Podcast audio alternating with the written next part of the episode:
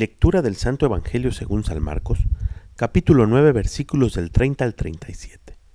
En aquel tiempo Jesús y sus discípulos atravesaban Galilea, pero él no quería que nadie lo supiera, porque iba enseñando a sus discípulos.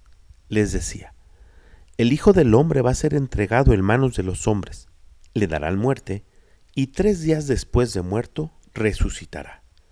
Pero ellos no entendían aquellas palabras y tenían miedo de pedir explicaciones. Llegaron a Cafarnaum y una vez en casa les preguntó, ¿de qué discutían por el camino? Pero ellos se quedaron callados, porque en el camino habían discutido sobre quién de ellos era el más importante.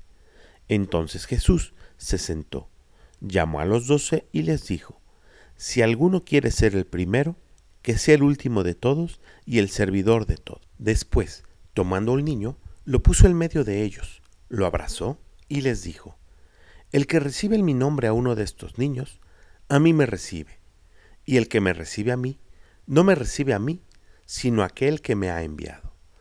Palabra del Señor. En el Evangelio del día de hoy Jesús nos enseña cómo es que se tiene que ejercer la autoridad. Los discípulos discuten en el camino sobre quién de ellos tiene que ser el primero, y Jesús, lejos de detenerlos, les enseña que es el servicio el que los tiene que distinguir. La autoridad no se ejerce con dominio o con poder, nos enseña Jesús, sino queriendo servir al otro. Y no a cualquiera, sino al más pequeño, al más débil, al más desfavorecido, como lo pone de manifiesto al poner en medio de ellos a un niño. Y nos invita además a ver en ese pequeño la presencia de Jesús y al mismo tiempo la presencia del Padre que lo ha enviado.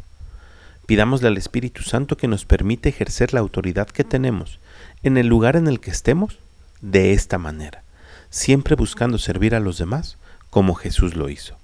Que tengas un gran día y que Dios te bendiga.